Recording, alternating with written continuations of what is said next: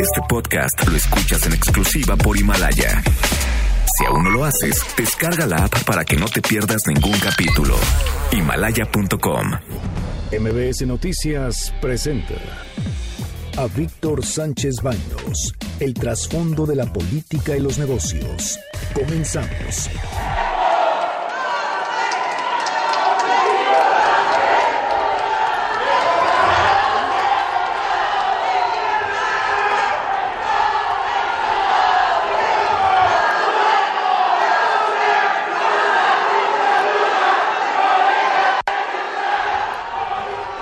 Hola, ¿qué tal? Muy buenas noches. Soy Víctor Sánchez Baños. Los saludo con mucho afecto y en medio de este escándalo estamos en MBS Radio a través de la frecuencia 102.5 de FM desde la Ciudad de México.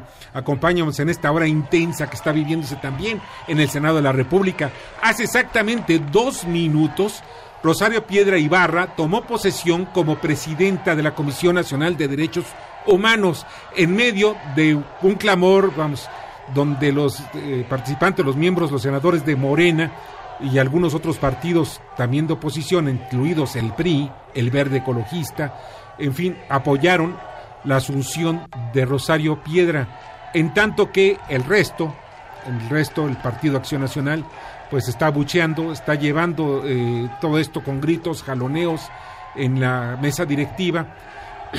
Se aprecia también cómo, pues, al final de cuentas, pues Rosario Piedra pues ya es presidenta de la Comisión Nacional de Derechos Humanos. Eh, fue muy, muy difícil precisamente esta votación. En la mañana Ricardo, Ricardo Monreal, el presidente de la mayoría, el líder de la mayoría de Morena en las cámaras de, de senadores, pues había dicho que se iba a reponer la votación, pero al final de cuentas no se repuso y se llevó a cabo precisamente lo que estamos viendo en estos momentos en el Congreso, perdón, en el Senado de la República. De esa manera, hoy, en estos momentos, queda ya como presidenta de la CNDH a Rosario Piedra. Debemos dejar varias cosas aquí eh, muy claras, de que hubo pues una fuerte presión del Partido de Acción Nacional que no se va a quedar esto aquí así y esto se va a llevar incluso a los tribunales. Están ahorita quizá formulando alguna denuncia que se presentará mañana o en el transcurso del día de mañana o pasado mañana en contra de la decisión adoptada por el eh, pues la decisión que se adoptó más bien por el Senado de la República. Vamos a escuchar un poquito más lo que está ocurriendo en el Senado.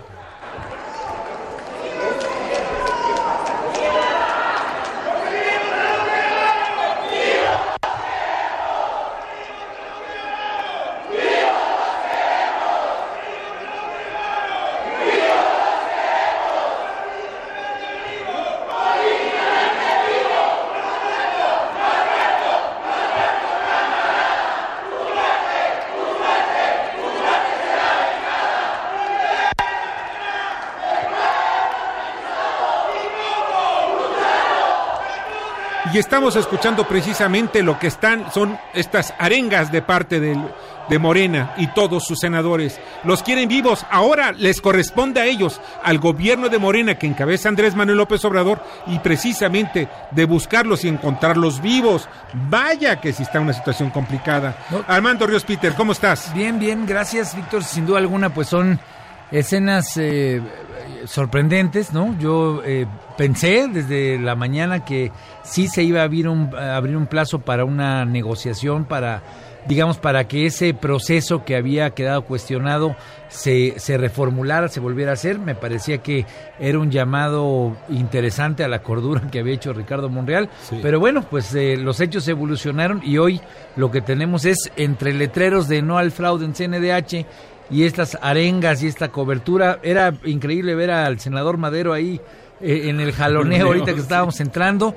Entonces, bueno, yo creo que pues desafortunadamente no se atendió la propuesta de hacer política de Ricardo Monreal y esto me parece pues que va a dar todavía mucho de qué hablar, no solamente en tribunales, sino en la propia dinámica al interior del Senado, ¿no? Sí, así es. Bernardo Sebastián. Pues lo único que yo puedo reflexionar que el trabajo legislativo no es tan sencillo, tan, tan normal como muchas personas piensan. Hoy podemos ver que entre arrebatos, jaloneos y gritos se pues se impuso una mayoría que tenía Morena en, en la pasada elección y también podemos ver que no era, pues si no se pudo hacer otra elección, entonces no era legal la otra elección, ya como haya salido con votos de más, con senadores de menos, pero pues fue legal. O sea, al final de cuentas, podría haber dado una decisión política. Tú que fuiste senador, pudo haberse dado una decisión política de una nueva elección, pero al final de cuentas eran los tres, los tres mismos candidatos. Y al final de cuentas, de los tres, quien tendría la mayoría si es que había una negociación por dos terceras partes, sería precisamente otra vez Rosaria Piedra Ibarra. Sí, yo, yo creo que reponer el proceso, o sea, el tema de los famosos dos votos, que si, que si se perdieron, que si alguien votó, digamos, todo ese ruido que acompañó ese proceso, me parece que podía eh, quitarse, hacerse a un lado y a final de cuentas me parece que quien más beneficio recibiría de ello no solamente era el Senado para la convivencia, muchos temas que vienen, sino la propia Rosario Piedra, ¿no? Ella llega a un encargo importante. El gobierno de izquierda, lo estábamos escuchando ahorita, pues sin duda alguna tiene una carga importante en términos de atender el tema de derechos humanos y lo que menos quisiéramos, creo yo, o lo que menos ellos deberían de querer es que Rosario Ibarra tuviera este tipo de señalamientos, eh, Rosario Piedra, perdón, tuviera este tipo de señalamientos, más bien reponer el proceso, que se haga la votación nuevamente, es lo que a mí me parecía que tenía mucho mayor cordura. Es porque es una posición muy importante. No debemos olvidar, la Comisión Nacional de Derechos Humanos es el ombus o sea, el ombudsman o ombudsperson que ya ya, ya, sale sobrando, es precisamente el defensor de los derechos humanos de todos los mexicanos. Y generalmente es la forma como se va a enfrentar o va a luchar por esos derechos contra el gobierno, sea del cual sea el que se encuentre, sea Morena, PRI, PAN, lo que sea. Va a luchar por los derechos humanos que generalmente son pisoteados por el gobierno. Y mira, eh, que es dentro de todo ello, y es importante destacar, los mexicanos necesitamos certidumbre. Y este tipo de, de, jaloneo lo único que nos llevó es a la incertidumbre, a que dejó manchada esta elección. Y de verdad, yo te voy a ser honesto, yo sí creo que Rosario Piedra puede hacer un muy buen papel al frente de la Comisión de Derechos Humanos porque sufrió en su familia, en el seno de su familia, su hermano fue desaparecido, fue, pues algunos hasta con cinismo dijeron que fue asesinado de una forma muy cruel en, durante la guerra esta sucia que encabezó José López Portillo. Y sí es importante porque ella la siente en carne propia. Yo pienso que eso, eso también influye. Pero una cosa que es eso, eso ese, ese sentimiento y otra como llevaron este proceso. Este proceso tan sucio. Mira, ya está en la línea telefónica Oscar Palacios, reportero de MBS en el Senado de la República. Oscar, ¿cómo estás?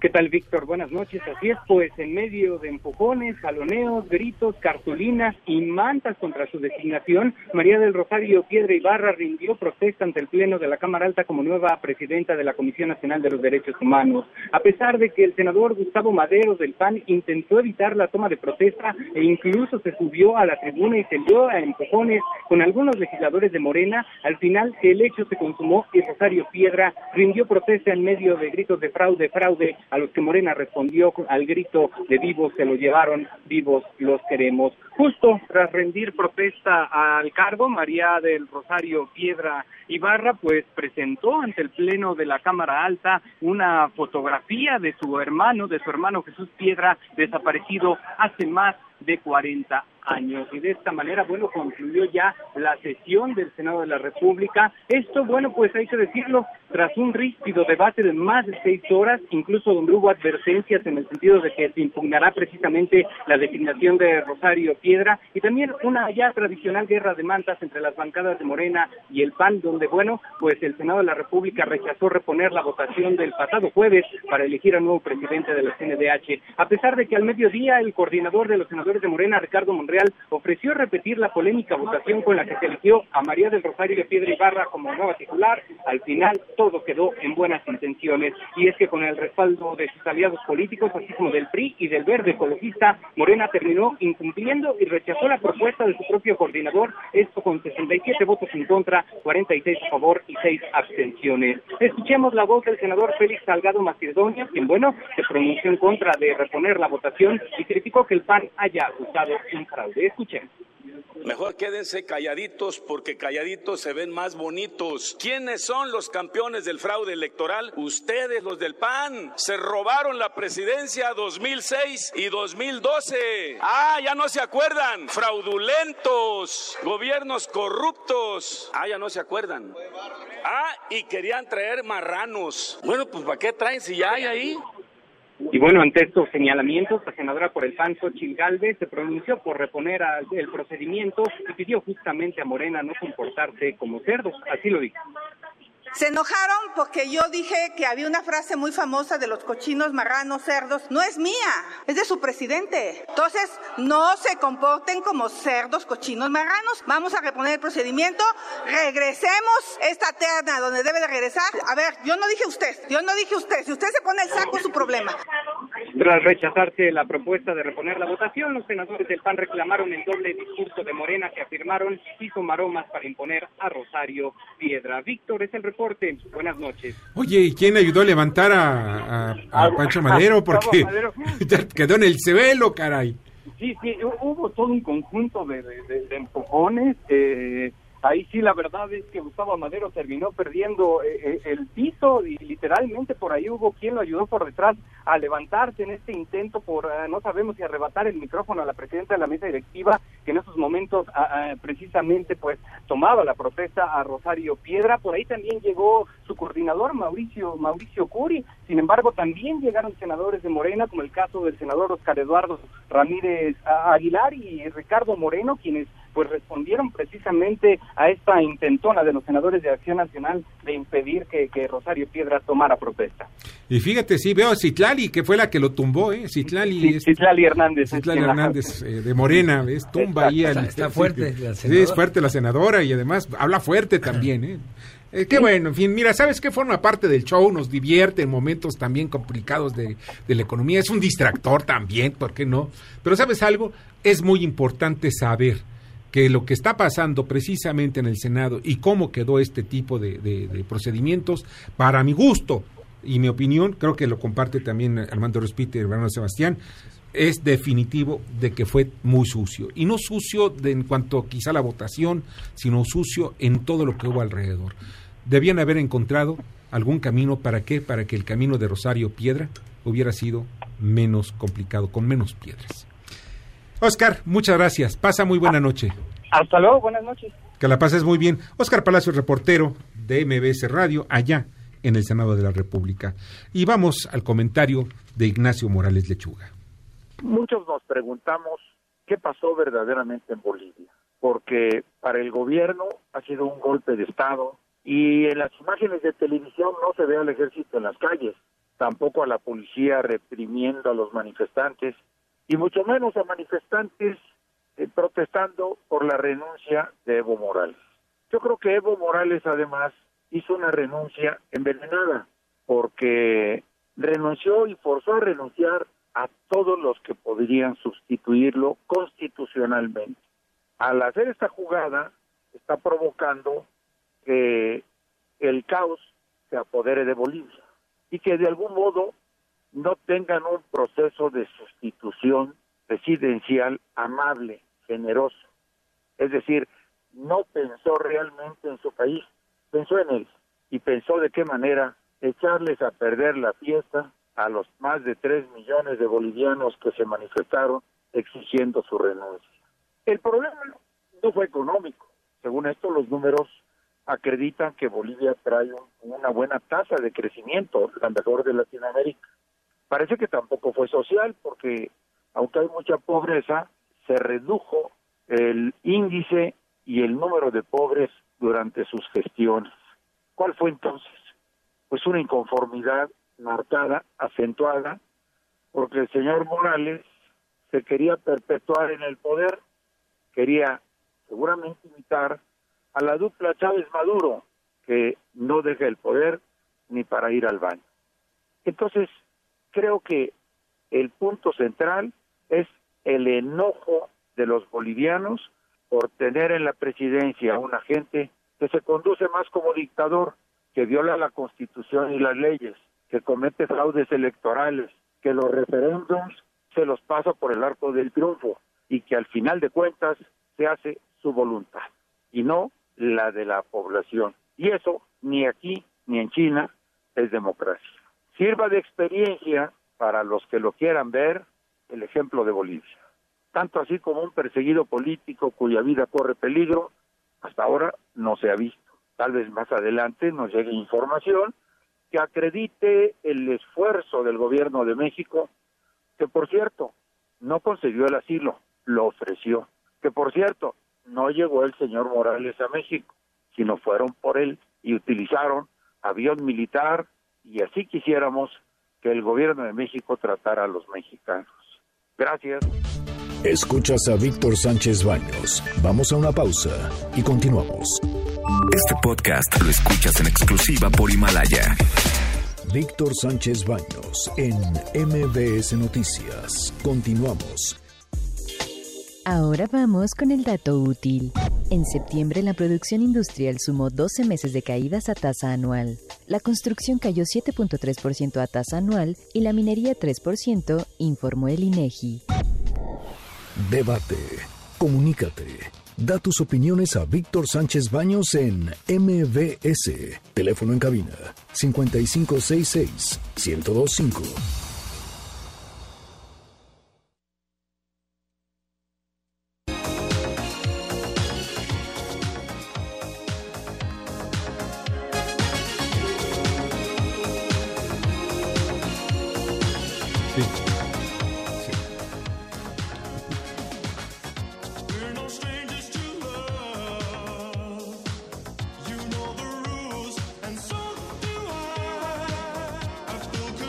Gracias, muchas gracias que continúen esta, esta jaloneada noche política. De verdad llama la atención cómo son nuestros políticos mexicanos. No sé si Walt Disney los hubiera inventado, le hubiera costado trabajo, la verdad. Pero una cosa, nada más como mero, que mera observación que estamos haciendo fuera del aire, es muy importante, Armando Bernardo Sebastián, es que debe llegar siempre el presidente de la Comisión de Derechos Humanos con legitimidad, con respeto. ¿Ves? Y desafortunadamente parece ser que no está llegando así. Sí, desafortunadamente es un desgaste que no debería de haber porque gran parte de la fuerza, lo decíamos, del presidente o la presidenta de la, de la Comisión de, Derechos. Humanos es ese nombramiento, esa posibilidad de darle recomendaciones que no sean fácilmente criticables desde una perspectiva partidista o política. ¿no? Con la calidad política, moral, profesional de derechos humanos que le pueda re- reclamar al presidente de la República. Así es, y a cualquier autoridad, ¿no? De- esa es precisamente la fuerza, la contundencia de las recomendaciones y del diseño de la propia comisión. Vamos a ver qué fue lo que dijo el día de hoy Arturo Herrera, secretario de Hacienda. Vamos a ir en etapas. La primera etapa van a ser aquellos proyectos que son de inversión privada directamente, que nada más requieren concesiones. Después vamos a analizar aquellos que tienen que tener un componente pública-privada, como alguna garantía. Y finalmente la tercera etapa son aquellos proyectos que son única y exclusivamente del sector público. Y eso es importante porque es lo que genera precisamente el empleo. Ya está la línea telefónica, le agradezco muchísimo. Armando Díaz Infante Chapa, presidente de la Cámara Mexicana de la Industria de la Construcción. Armando, ¿cómo estás? Muy buenas noches. ¿Qué tal, Víctor? Buenas noches a ti y a todo tu auditorio. Nada más señalando que soy presidente de la Cámara Mexicana de la Industria de la Construcción en la Ciudad de México. Ah, En la Ciudad de México. Disculpa, me faltó precisamente ese, ese señalamiento. Pero qué bueno que estás con nosotros. Armando, este, Sí. este anuncio hecho por el gobierno federal a través del secretario de Hacienda de generar pues mayores condiciones, co- recursos precisamente para la infraestructura, ¿cuál- ¿es suficiente? Bueno, este, nosotros estamos eh, optimistas de que se pueda tener un mejor este año. Este año ha, sido muy malo para la industria de la construcción. La verdad es que nos, nos ha golpeado bastante. Hemos tenido un, decrecimiento y este anuncio, bueno, nos da expectativas de que podamos tener un 2020 mejor que lo que ha sido este año. Lo, lo vemos este con mucho optimismo. Ahora bien, ese 2020, eh, en el caso de, pues el caso de la Ciudad de México, como en todo el país, las obras de infraestructura, pues eh, que son las icónicas, como son el aeropuerto de la Ciudad de México, ese aeropuerto que se necesitan construir vías alternas, por ejemplo, en el Estado de México se necesitan construir pues vías para que comuniquen el aeropuerto Benito Juárez con el de Santa Lucía y además el de Benito Juárez Santa Lucía con el de Toluca. Eh, esto ¿cómo podría impactar en el empleo? Pues bastante. Nosotros este, somos una industria que estamos en el tercer lugar en la generación de empleos. Generamos casi el 14% de los empleos a nivel nacional y este el cuarto lugar en la incidencia en el Producto Interno Bruto. Así es que incide directamente en la generación de, de los empleos. Es, es muy importante que así sea. Ahora, este, hablando de infraestructura, pues también la infraestructura es eh, las obras privadas y aquí en el caso específico de la Ciudad de México, el 80%, 85% de la construcción también viene de obras privadas, este, vivienda, eh, oficinas, comercio, ¿no? Pero es muy importante el detonador de, de la inversión pública para que se puedan dar las, las inversiones privadas, ¿no? ¿Qué tal, ¿qué tal Armando. Armando Ríos Peter? Aquí, eh, para preguntarte, sin duda alguna este año ha sido un año complicado, como tú lo has dicho. ¿Qué es lo, lo, lo bueno que podríamos rescatar o qué es lo que tendríamos que atender de este plan de infraestructura del gobierno federal. Aquí en la Ciudad de México, pues ha habido una queja de que desde hace todo un año ha habido un retraso en la parte de los desarrollos, que no está fluyendo desde la perspectiva privada, incluso los, los permisos están detenidos, hay, hay como una dinámica que está un poco estancada. ¿Qué, ¿Qué de bueno le podemos ver a este plan de infraestructura y qué tendría que corregirse para la Ciudad de México en inmediato? Bueno, a ver, es, es correcto, en la Ciudad de México este año eh, la cuestión de los permisos se vio eh, afectada.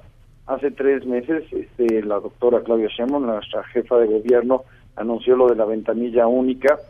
Este, está en proceso de que se pueda ya este, activar y que podamos reducir plazos que nos den licencias, permisos para poder pues, volver a, reactivarlo. La semana pasada se anunció lo de 12 corredores inmobiliarios lo vemos positivo para poder hacer también vivienda asequible es considerar desarrollos que tengan 30% de vivienda económica, pero yo creo que lo deberíamos de hacer a más zonas, no puede ser nada más 12 corredores para pues evitar que haya especulación sobre el suelo. Este paradójicamente este año fue un buen año en, asignación de recursos a la Secretaría de Obras y Servicios, al Sistema de Aguas y a la Comisión de Reconstrucción. Sin embargo, pues no se empezó a ejercer sino ya hasta el segundo semestre avanzado. Y bueno, tenemos nosotros ahorita la, la esperanza, la expectativa de que licitaciones que se hicieron entre julio agosto, pues nos puedan generar este actividad o el incremento de la actividad de la industria de la construcción en, en, esta última parte del año. Vemos, como les comenté, con mucho optimismo que se pueda activar estos proyectos de infraestructura federal que también complementan la infraestructura local pues para que se vuelva a reactivar la industria de la construcción. Hola, ¿qué tal? Buenas noches, Armando Ale Bernardo Sebastián. Oye, y para estos corredores inmobiliarios, se tienen servicios, o se han empezado a desarrollar servicios públicos como escuelas o hospitales para darles servicios a corredores, porque sabemos que en la Ciudad de México, pues, el sistema de, seguro social está saturado. Y mi otra pregunta sería, ¿habrá algún subejercicio o si se ejerció todo el recurso este año? A ver, este, ahorita eh, del presupuesto asignado todavía no se ha ejercido todo la, los datos, la información que tenemos es que ya se ha licitado casi la totalidad de los montos del presupuesto y pues esperemos, mm, eh, nos pasa siempre que se tiene que ejercer todo en el año correspondiente y pues yo sí veo complicado que para el 31 de diciembre estas licitaciones que ya salieron este avanzado el, el año se puedan concluir sin embargo, se tiene todavía el primer trimestre del 2020 para que se pueda ejercer. Espero que no haya subejercicio, a lo mejor sí tendremos un, pequeño subejercicio en, en, el ejercicio de este presupuesto. Con respecto a la este, realización de escuelas, hospitales, Bueno, pues también estamos esperanzados en que con la ley de planeación que está propuesta para la Ciudad de México, con el Congreso local, ya surja el Instituto de Planeación que tiene que entrar en funciones entre febrero o marzo del próximo año y a este instituto le corresponderá que precisamente corredores inmobiliarios como los que se aprueben cuenten con este tipo de infraestructura de hospitales y escuelas, ¿no? Y que haya un ordenamiento este, territorial y de la planeación de la ciudad de largo plazo. Claro. Pues caray, ojalá se mejoren las condiciones de infraestructura en toda la ciudad y todo el país, que eso es importante, y que fluya el dinero, porque es detonador del, del empleo. Armando, muchas gracias. Así lo deseamos. muchas gracias. Pásala muy bien. Muy buenas noches. Armando Díaz Infante Chapa, presidente de la Cámara Mexicana de Industria de la Construcción, Ciudad de México. Y vamos a ver sobre inversiones también lo que nos dice Larry Rubin, presidente de la comunidad estadounidense en México. Pues Víctor, muy buenas noches. Eh, muchas gracias por eh, la oportunidad de hablar con tu auditorio. En realidad estamos viendo esta semana como una semana clave, al igual que la próxima, para la futura aprobación del TEMEC. Ya lo vemos eh, relativamente cerca. La semana pasada uno de los eh, líderes del Congreso más importantes del lado demócrata tuvo una reunión el jueves con el primer ministro canadiense, Justin Trudeau, y con eh, Krista Freeland, de la Secretaría de Relaciones Exteriores, eh, hablando del TEMEC, entonces creemos que, que tiene un muy buen avance. De igual forma, esta semana el presidente de la Comisión de Agricultura de la Cámara Baja, un demócrata, también comentó que hay mucho interés porque se llegue a aprobar entre esta semana y la próxima el TEMEC. Entonces lo vemos como que va en muy buen camino.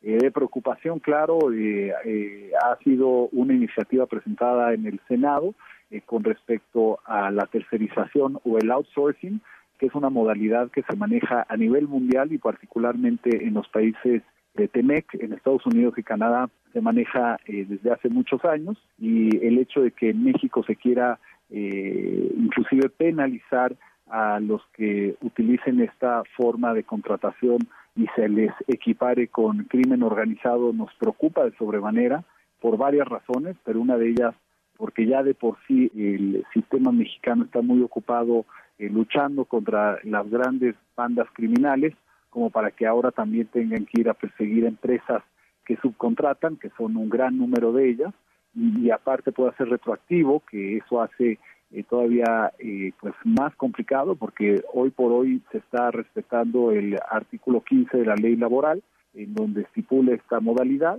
y aparte es una modalidad a nivel global y el quitarla pues hace que México sea menos competitivo que México pueda eh, ahuyentar inversión y creo que lo que hay que hacer ahorita es fomentar eh, por todas las maneras posibles eh, el que se dé la inversión en México, que los salarios sean bien remunerados y esto se puede hacer a través de esquemas de subcontratación como maneja Estados Unidos y Canadá de una forma muy adecuada. Y ahí es donde la iniciativa del diputado de Morena Ulises Murguía pues es muy acertada, creemos que es una muy buena iniciativa para regular el outsourcing y que se ha hecho por profesionales. Entonces, eh, pues estamos ahorita, estamos trabajando y queremos trabajar con los senadores para evitar que iniciativas como la que presentó el senador Napoleón Gómez Gurrutia eh, avancen, porque de avanzar, pues hasta en riesgo pueden poner el TEMEC.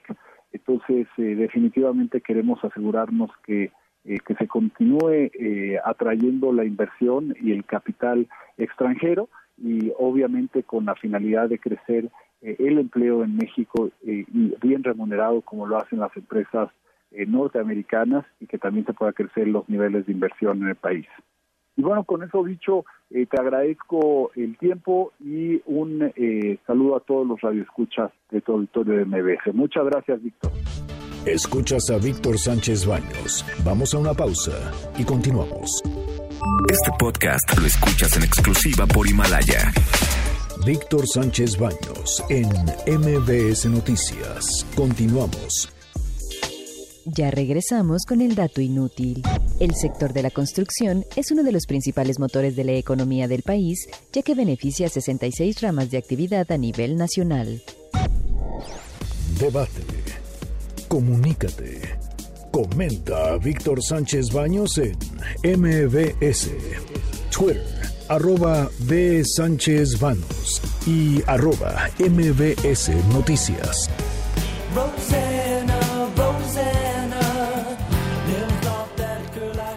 Y ya está en la línea telefónica y le agradezco muchísimo al senador Damián Cepeda de Acción Nacional, quien nos comparte. A ver, vamos a ver qué pasó, mi querido Damián. ¿Qué es lo que pasó hoy, esta noche, hace unos cuantos minutos, en la toma de posesión de Rosario Piedra? Eh, el PAN está enojadísimo y me imagino que tú entre ellos. Pues sí, pues la verdad es que es una pena, es una vergüenza eh, lo que pasó en el Senado y es una vergüenza lo que ha hecho Morena con la Comisión Nacional de Derechos Humanos. Eh, tomó dimensiones pues increíbles que no deben de suceder en un país democrático, pero que pintan de cuerpo entero quién está gobernando. Yo así de plano lo digo, mira, vamos vamos por partes. Primero un fraude. Porque no hay otra manera de decirlo. Hubo 118 senadores presentes en la sesión del pasado jueves, 116 votos, o sea que vimos con video documentado que votaban y aparecieron solo 114 votos. Y ante explicaciones de es que eran papeletas en blanco y todo, es que no desaparecieron. Fuimos probando al grado de que penosamente se ve pues a una senadora de Morena contar nueve votos y decir que son ocho. Y en el video los puedes ver. Y penosamente se ve levantar un bonche para que o su compañero saque una hoja de abajo del, del bonche, es un voto, y lo voltea y lo pone en otro lado volteado, ya nunca lo cuentan, o sea, fraude, fraude, pues. Ahora, pero, pero, mi querido Damián, ¿esto lo podían haber eh, corregido con nuevas elecciones? Mira, no legalmente, pero nunca se, o sea, siempre hemos pensado en que el proceso legal debe de continuar. Si se hubiera limpiado la votación al menos. O sea, ¿qué, ¿cuál era el planteamiento? Oigan, no merece esto la Comisión Nacional de Derechos Humanos. Eh, no solo estaba en juego la honorabilidad del Senado, sino la legitimidad, legitimidad de la Comisión. La CNDH, la Comisión Nacional de Derechos Humanos, se encarga de defender a los ciudadanos de la violación de derechos humanos. ¿De quién? De la autoridad. Y no tiene dientes, o sea, sus recomendaciones no son vinculantes, no son obligatorias. Entonces, ¿cuál es su fuerza? La calidad moral. Es una magistratura moral. Si no tiene legitimidad, si no tiene fuerza moral, no, no sirve. Entonces, lo que hoy Morena hizo es regresarla, pues hace muchos sexenios atrás, cuando nació la Comisión Nacional de Derechos Humanos, que nació como una dependencia de gobierno, porque Rosario Piedra, pues no tiene el perfil, porque es militante de Morena, le tomaron protesta hace tres semanas como consejero estatal de Nuevo León, activista abierta de Andrés Manuel, lo hubieras visto ahorita gritoneando todo lo que estaban gritando. Pero ¿sabes qué? Que, vamos, si nos vamos a la ley, en la ley no establece que no sea miembro de un partido político. Dice que no seas dirigente y ser miembro del consejo es, un órgano directivo, es un órgano de dirigencia. O sea, no incumple y lo ocultó además, pues no, no, no lo dijo.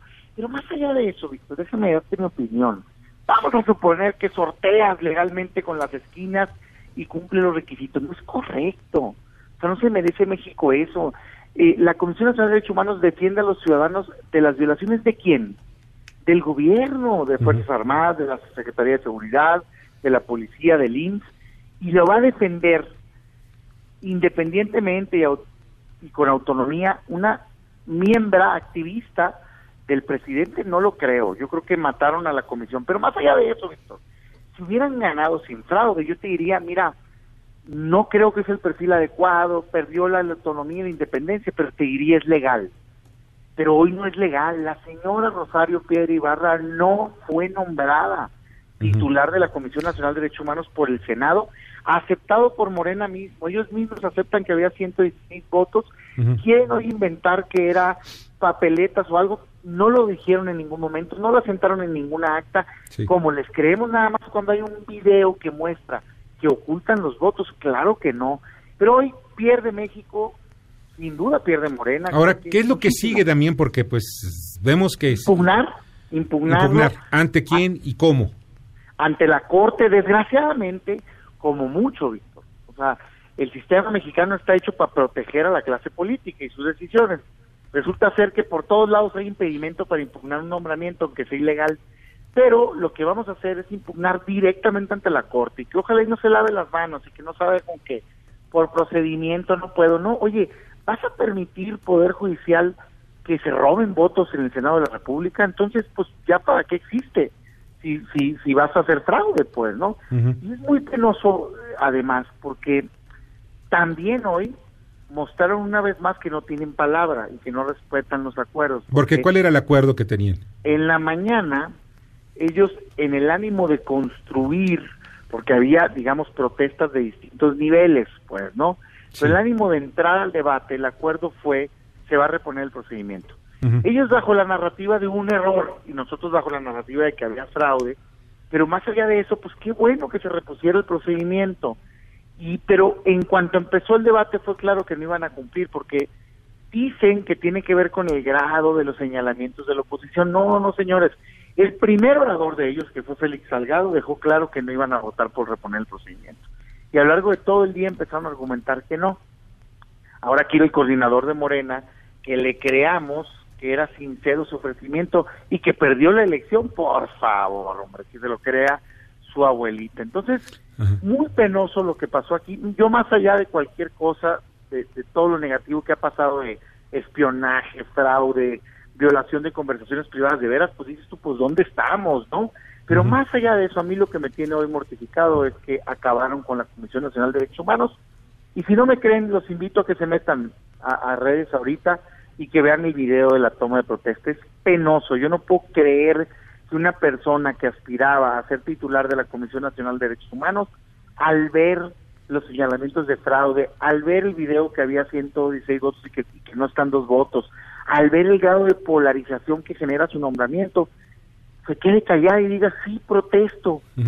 Oye, pero en el clamor, el clamor que a mí me pareció importante fue, vivos los, los llevaron, vivos los queremos. Ahora, ¿quién es el responsable de que los traigan vivos? Pues precisamente el gobierno gobernando que no el gobierno de Andrés Manuel López gobierno Obrador. Morena no claro. pues que hagan las investigaciones que se requieren para dar resultados. Y, y, yo con todo respeto para la señora debió de haberse sumado al gobierno que le hubieran invitado a un cargo de gobierno si es una activista pro gobierno pero pero no no deshacer así la Comisión Nacional de Derechos Humanos. Yo que espero ir ante la corte como grupo parlamentario obviamente eh, sé que los aspirantes también lo están haciendo, sé que organizaciones de la sociedad civil también lo están haciendo, y a las instancias internacionales. Y si no, lamentablemente creo saber qué va a pasar. creo que como todo, la sociedad civil va a rebasar a esta Comisión Nacional de Derechos Humanos que ya no sirve, y creo que se van a generar movimientos auténticos de defensa de derechos humanos desde la sociedad civil como antes, pues, cuando el gobierno no permitía que fuera autónoma e independiente. Armando Ríos Peter. Gracias. ¿Qué tal, Damián? ¿Cómo estás? Eh, qué gusto saludarte. Saludos, Armando. preguntarte, Damián, eh, ¿cuál, será entonces la estrategia frente a la Corte? Porque creo que es, es, importante eh, tener un poco más de detalle. ¿Es porque hay un vicio de origen? ¿Es porque se va a argumentar precisamente este tema de los votos? ¿Cuál, digamos, cuál va a ser la argumentación? Porque pues yo creo que va a ser una nota a la que habrá que darle mucho seguimiento. Sí, fíjate que, mira, Armando, sé, que conoces muy bien, el, digamos, la técnica legislativa. Sabes, por ejemplo, el amparo tiene una causal de improcedencia, ¿no? Eh, eh, contra los nombramientos. Entonces no te puedes ir por esa vía.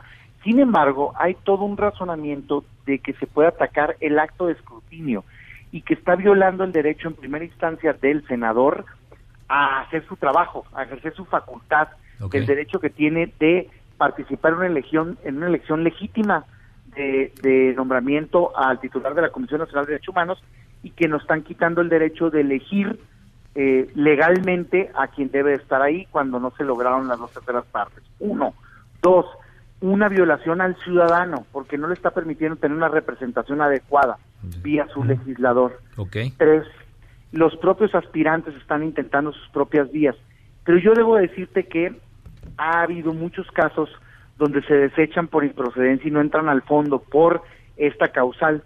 Entonces lo que estamos explorando, no explorando, ya decididos, es un recurso inominado, este Armando, que sabes que en el mundo, digamos, son difíciles, pero existen, pues, ¿no? En donde dices, no hay un procedimiento para defender mi derecho y que fue violado. Claro, pido a ti, Corte, que entres en materia, porque no procede ni la acción de inconstitucionalidad ni la controversia constitucional.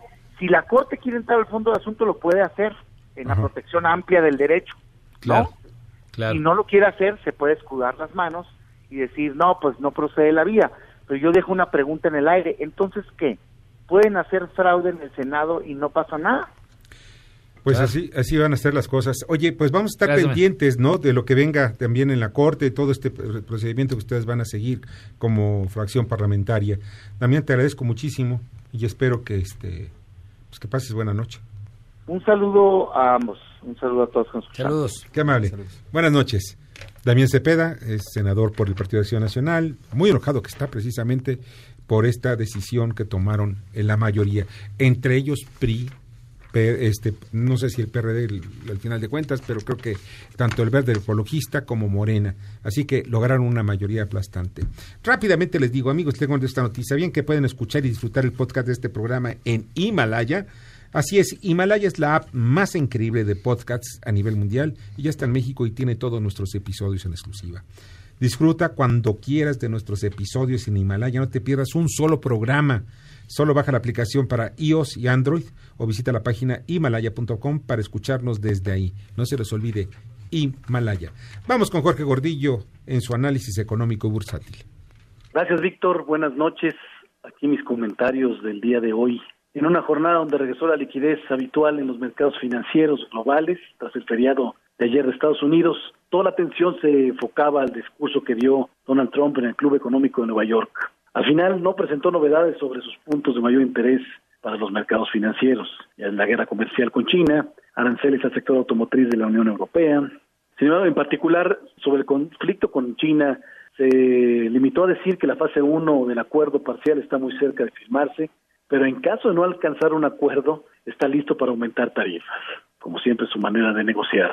Trump reiteró sus ataques contra la Reserva Federal, diciendo que en su administración le tocó que subieran ocho veces la tasa de interés y, ahora le están bajando mucho más despacio, como cree que deberían. Claramente no entiende la función del Banco Central en la regulación de la economía. En el lado local eh, vimos al peso depreciarse de manera fuerte desde las 10 de la mañana hasta el cierre de mercado. Eh, se depreció 1%, alcanzamos niveles superiores a los 19.30 pesos por dólar interbancario. Muy contagiado por lo que está sucediendo en Chile. En Chile eh, la moneda chilena alcanzó su mínimo de valor histórico, se depreció más de 3%.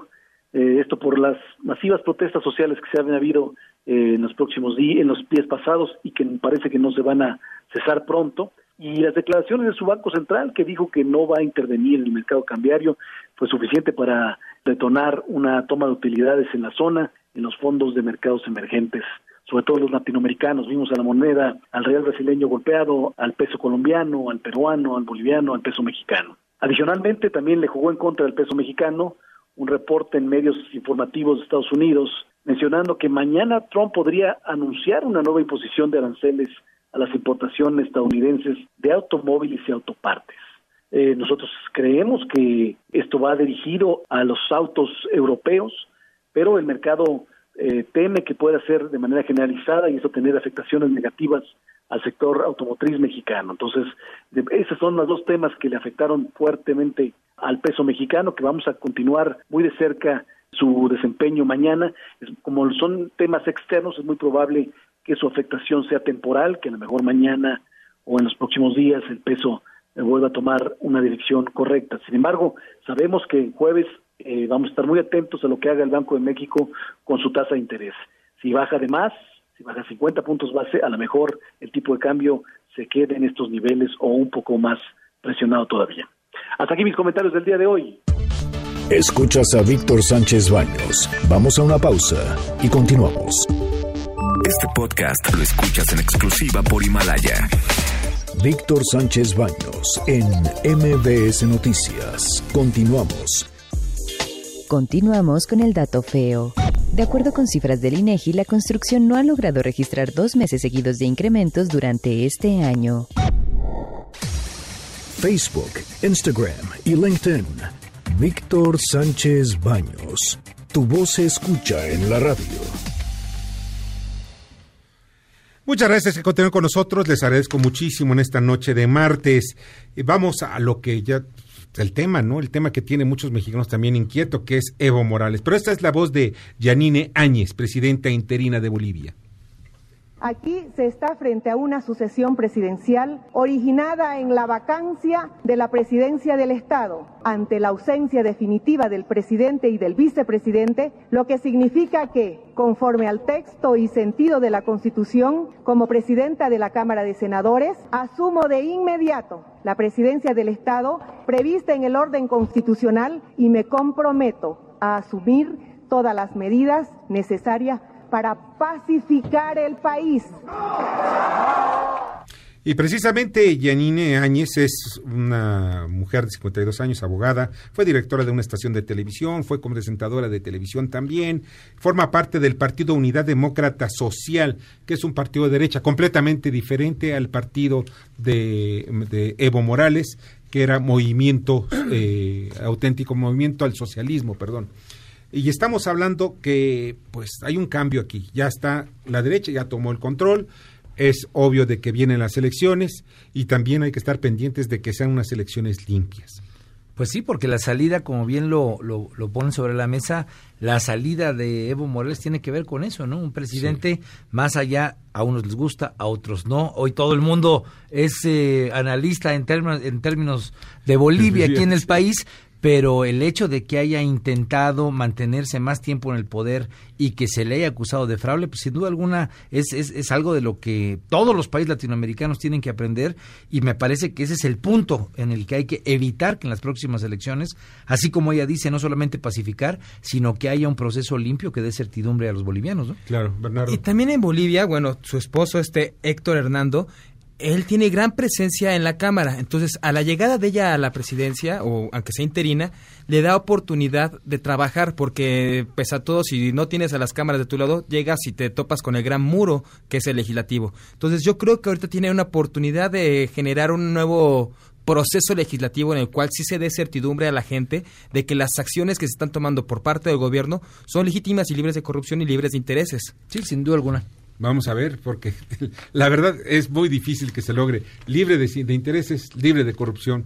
Bolivia es un país que se ha distinguido por ser muy corrupto. Vamos a las columnas político-financieras que leerán ustedes el día de mañana en los periódicos diarios de la Ciudad de México. Paco Rodríguez, adelante. Muy buenas noches, Víctor. Qué gusto saludarte. Soy Francisco Rodríguez del Índice Político y te comento. Mañana abordo el tema del fanatismo, los amlovers, o como algunos les dicen despectivamente, los chairos. Y el contenido de la columna, pues más o menos va orientado a señalar que muchas de las políticas de la llamada 4T, a quienes más perjudican, son a los más fanáticos de Andrés Manuel López Obrador. ¿Cómo lo ves? Te platico más de ello mañana en www.indicepolitico.com. Mientras, te deseo como siempre buenas gracias y muchas, muchas noches. Muchas noches también para ti, Paco. Adrián Trejo. Hoy en el Senado de la República presenciamos una lección de política, algunos dirían de política buena y otros de política mala, pero pudimos ver cómo es que la oposición se fue tras la zanahoria que les ofreció Ricardo Monreal y perdieron nuevamente en el caso de la elección de la ah, nueva presidenta de la Comisión Nacional de Derechos Humanos, la señora Rosario eh, Piedra Ibarra. De esto más le contamos en la división del poder que ustedes pueden leer diariamente en el periódico de 24 horas. Que tengan ustedes muy buenas noches. Muchas gracias, Adrián. José Antonio Chávez. Mañana en la columna aquí en el Congreso que se publica en el diario Ovaciones, llevamos como tema que Rosario Piedra pues siempre sí rindió protesta. Ricardo Monreal logró sacar la aprobación, aunque se le vino encima toda la oposición. Sin embargo, no se repuso la elección como se esperaba y al final del día incluso los periodistas dijeron que era regresar a legitimar que había un fraude. Esto y más mañana. Muchas gracias, te agradezco mucho, José Antonio. Julio Brito. Víctor, muy buenas noches a ti y tu auditorio. Fíjate que Carlos Capistrán, que es economista en jefe para México y Canadá de Bank of American Merrill Lynch, aseguró que el país perderá su grado de inversión. La probabilidad aumentó en noviembre a su máximo nivel en lo que va del año. En tal caso, es factible que muchas empresas no puedan pagar sus deudas. Los analistas consideran que el mayor riesgo para la economía mexicana son las malas decisiones del actual gobierno. Esto y más en mi columna Riesgos y Rendimientos que se publica toda la semana en el periódico La Crónica de hoy. Muchas gracias Julio, te agradezco mucho Rogelio Varela. Muchas gracias Víctor, buenas noches a todos. El grupo Peñoles invierte en su explotación en Torreón para aumentar su producción de zinc.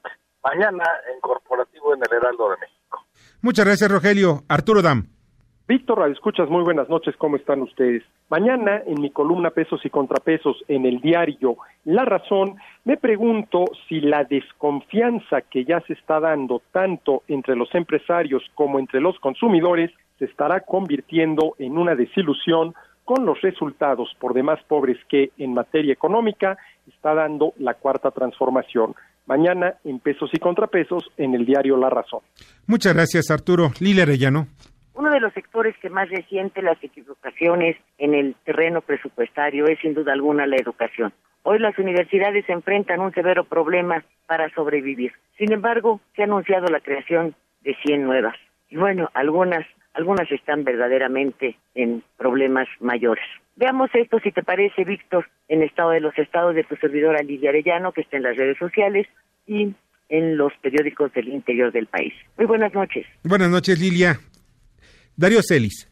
Buenas noches, Víctor. Mañana en la columna La Cuarta Transformación del periódico El Financiero vamos a platicar el nuevo Pemex Gate derivado de este supuesto hackeo a los sistemas informáticos de la empresa productiva del Estado. El nuevo Pemex Gate de la 4T. De esto vamos a platicar mañana en la cuarta transformación del periódico El Financiero. Buenas noches. Buenas noches, te agradezco mucho, Darío. Julio Plotzi. Mañana en Split Financiero Negocios del Diario 24 Horas hablamos sobre una inversión que se puede anunciar de un momento a otro por parte del presidente Andrés Manuel López Obrador. Se trata de mil millones de dólares para una planta de fertilizantes. Esto ya pasó por el escritorio de Arturo Herrera, Alfonso Romo y Graciela Márquez. Esto y más mañana en Split Financiero en Negocios del Diario 24 Horas. Muy buenas noches. Un gran abrazo. Igualmente, Julio, te agradezco muchísimo. Y mañana pueden leer en mi columna en varios periódicos del país, eh, Poder y Dinero. Evo divide a la sociedad mexicana, Chairos contra Fifís en todos los foros y trasladan la crisis de la paz, de la paz Bolivia, a la Ciudad de México. También hablamos sobre los últimos jaloneos, sobre el presupuesto, ya no les queda tiempo a casi ninguno de ellos. Y pues, miren ustedes la agenda, rápidamente les digo la agenda de mañana, hay un solo asunto importante. La jefa de gobierno, Claudia Chambron, nombra huésped distinguido al expresidente de Bolivia, Emo Morales. Ya nos vamos. Muchas gracias. Te agradezco muchísimo, Armando Ríos Peter. Al contrario, Víctor, encantado de estar siempre con el auditorio. Qué amable eres. Bernardo Sebastián. Un saludo a todo nuestro auditorio. Y muchas gracias también en la producción Jorge Romero, en la, en la, información Carmen Delgadillo, en la asistencia de redacción Fernando Moxuma. En los controles se encuentra Michael Amador y su América sigue creciendo. De verdad, deseo que pase una noche extraordinaria a todos.